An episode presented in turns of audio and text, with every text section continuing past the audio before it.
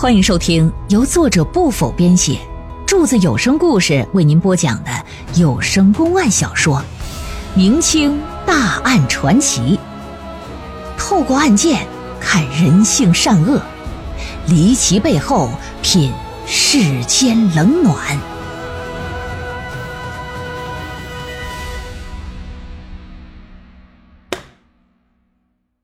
来想去之后，老爷并没有再提审谢宏元，而是把他曹建设和如月都给放了，把慧心给关入大牢了。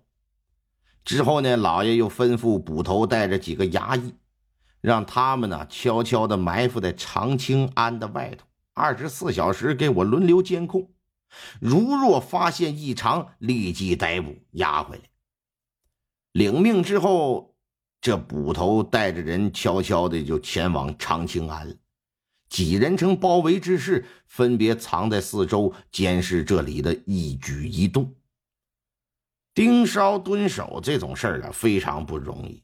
它不同于干别的，别的事儿是吧？你处在忙碌之中，时间可能过得挺快。蹲梢，这个几乎时时刻刻是数着时间度过每一分每一秒。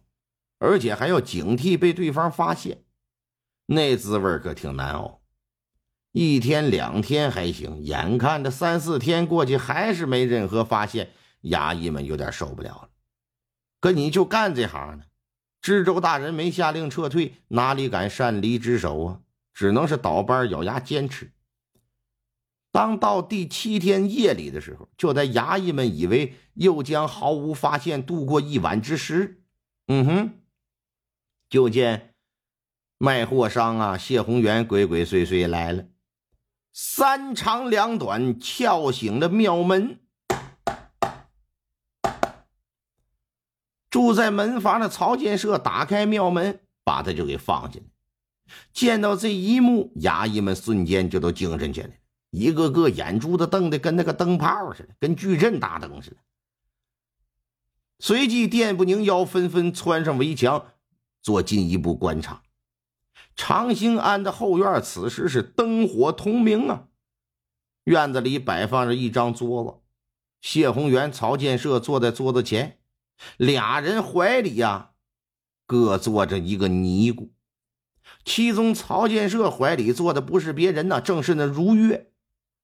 他和曹建设这双手可没闲着，可不是说拿酒杯啊，这个掰筷子。一边在怀里的尼姑身上来回游走，一边推杯换盏，谈笑风生。啊，按现在话来说，尼姑缘，你看有这个缘，有那个缘的人是尼姑缘。其他的尼姑呢，一趟一趟往桌子上端酒送菜，而且都是大鱼大肉啊。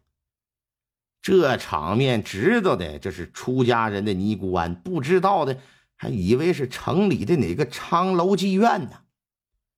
暗中观察这些衙役们，一个个那都惊大了下巴了，那都，我妈的，心说这是什么？看看吧，看看他们都聊些什么。就听了如月是哈哈大笑，说还以为周衙里大老爷是个多精明的人呢，没想到啊，就是一根棒槌，随随便便的就被咱们给骗了。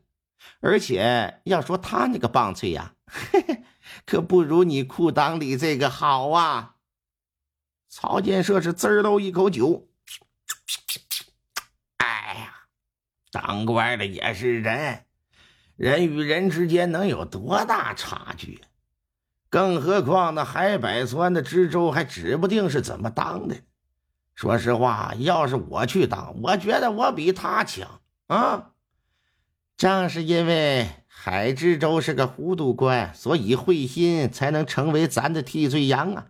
让他不从我，哼，这就是他不让老子搞的下场。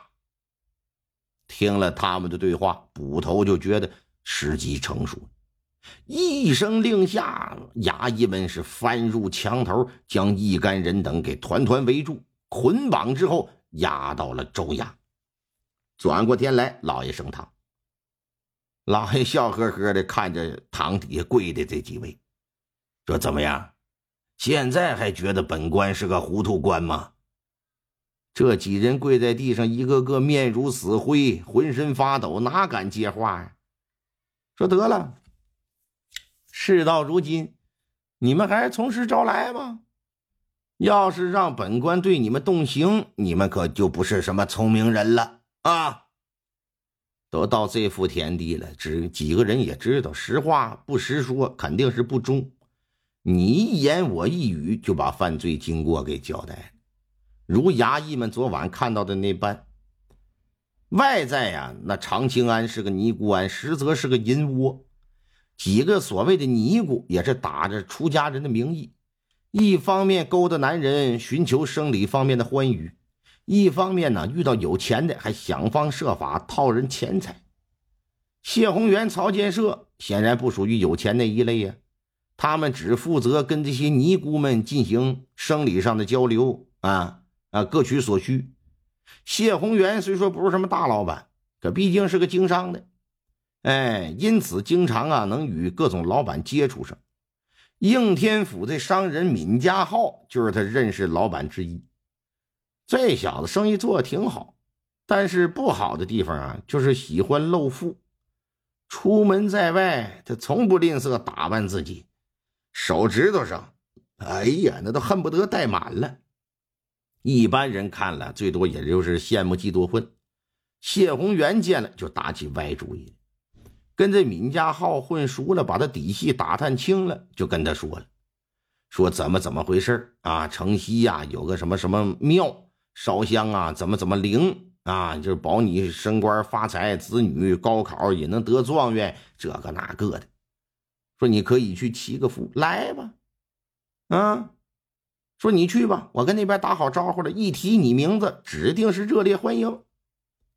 这事儿说一回两回，闵家浩没往心里去。谢宏元每次见面都说，这闵家浩就记住长青庵这么一个地方。案发前那天，他刚好有时间，打听着就来了，敲开庙门一报名字，果然受到热情招待。这住持不仅亲自带他烧香拜佛。还给准备了一桌酒席款待，席间呢，如月等三个俏尼姑作陪，不停的给灌酒加菜。这老小子本身也是个酒色之徒，一看小尼姑长得也不赖呆，这就想入非非，因此来者不拒。啊，用伍佰的那首歌，就是来来来，还有三杯，喝下这一杯，还有三杯呀，一杯一杯往下灌，最终啊，被灌了个酩酊。大醉。